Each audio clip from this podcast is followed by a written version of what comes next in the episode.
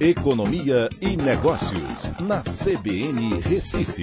Oferecimento Cicred Recife e Seguros Unimed. Soluções em seguros e previdência complementar.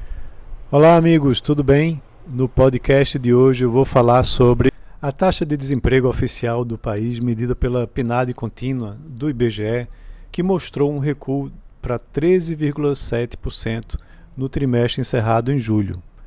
É, essa é a terceira redução consecutiva e apresenta uma queda de um ponto percentual em relação ao trimestre anterior, encerrado em abril. A ocupação passa agora de 50% pela primeira vez no ano de 2021. A influência sobre a queda da taxa de desemprego veio principalmente do aumento do número de pessoas ocupadas, que cresceu em 3,1 milhões na comparação com o trimestre encerrado em abril. Agora são 89 milhões de pessoas em idade de trabalhar ocupadas, que representam um avanço importante. A dinâmica da retomada da economia tem se refletido muito na recuperação dos empregos.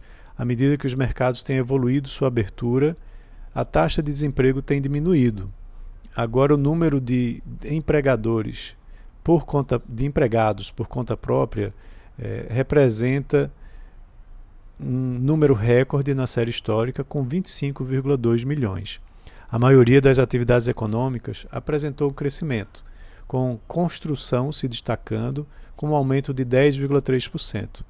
Alojamento e alimentação e serviços domésticos apresentam também, na sequência, eh, com uma alta, respectivamente, de 9% e 7,7% em relação ao trimestre imediatamente anterior. Chama a atenção o trabalho doméstico, que aumentou 7,7% frente ao trimestre encerrado em abril, com 5,3 milhões de pessoas.